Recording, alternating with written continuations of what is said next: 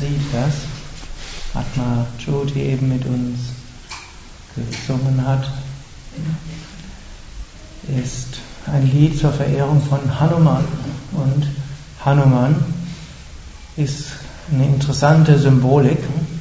Hanuman gilt als der Sohn des Windes. Hanuman ist der Affengott. Hanuman ist der Diener von Rama. Hanuman gilt als einer der Lehrer von Vedanta. Hat fast alles, was man so als Aspirant sein kann, steckt auch im Hanuman dort hinter. Zum einen ist er eben ein, ein Affe. Und ein Affe ist zunächst mal jemand, der nicht übermäßig intelligent ist. Mindestens im Vergleich zu Menschen, mindestens bilden sich das die Menschen ein. Vom Standpunkt der Affen ist vermutlich der Affe viel intelligenter als der Mensch. Die Affen haben ja auch viele, viel mehr Millionen Jahre auf der Erde schon überlebt. Und ob der Mensch noch ein paar Millionen Jahre hinkriegt, muss man auch noch erst einmal sehen. Jetzt vom Standpunkt des Menschen her ist ne, Affe unter den Menschen. Und das eine Symbolik von Hanuman, manchmal fühlen wir uns selbst ein bisschen minderwertig.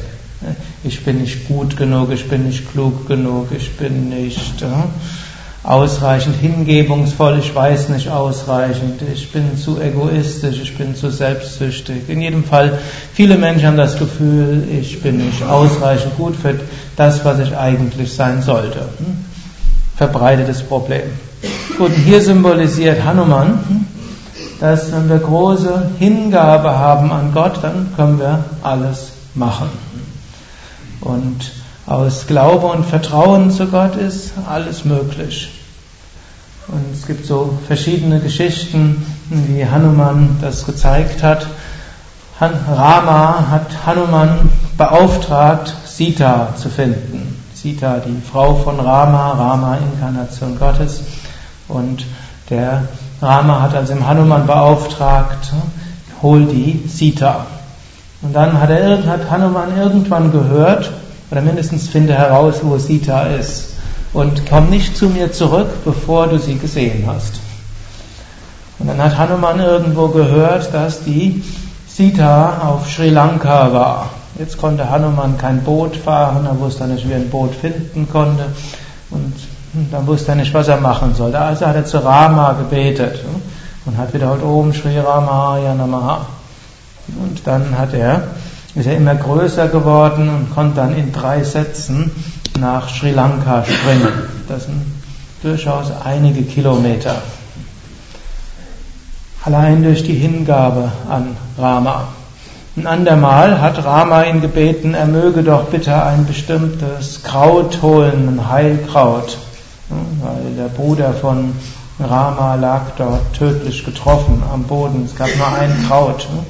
Und der Hanuman ist dorthin in den Himalaya, um dieses Kraut zu holen, und dann hat er vergessen, wie das Kraut aussah.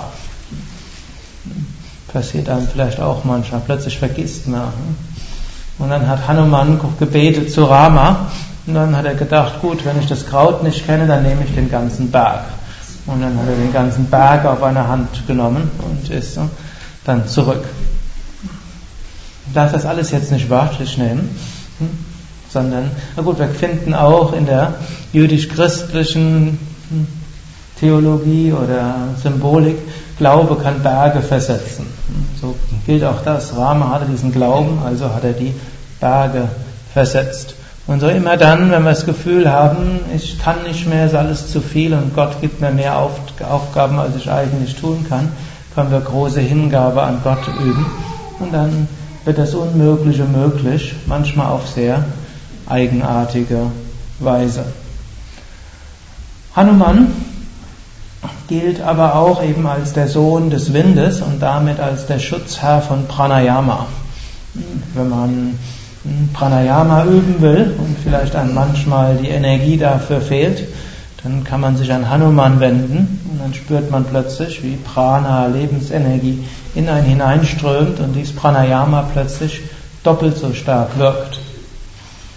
Hanuman gilt aber auch äh, als Jnana Yogi, und zwar als praktischer Jnana Yogi. Jnana Yoga ist der Yoga des Wissens. Und insbesondere in seinen letzten Jahren die beschrieben werden. Dort war Hanuman der Lehrer von Vedanta. Das zeigt auch, selbst wenn wir am Anfang intellektuell die Philosophie gar nicht so gut verstehen, wir können durch Hingabe und durch Praktizieren und durch Dienen, können wir unseren Geist so weit öffnen, dass wir Vedanta verstehen. Und eine der schönsten Erklärungen, was eigentlich Vedanta ist, ist so, ein, so eine anekdotische Geschichte. Irgendwann kam Hanuman in die Nähe von Rama und Rama hat ihn zunächst nicht gesehen und wusste nicht, wer dort kommt. Hat er gesagt, wer bist du? Und Hanuman, anstatt zu antworten, ich bin Hanuman, hat er gesagt, auf der physischen Ebene bin ich dein Diener, auf der geistigen Ebene bin ich ein Teil von dir, auf der höchsten Ebene bin ich du. So sind wir auf der physischen Ebene Diener Gottes. Von einem höheren Standpunkt sind wir Teil Gottes und Gott wirkt durch uns, egal ob wir es wollen oder nicht. Und auf der höchsten Ebene sind wir eins mit Gott oder dem höchsten Bewusstsein, dem Unendlichen. Ariam Tatsat.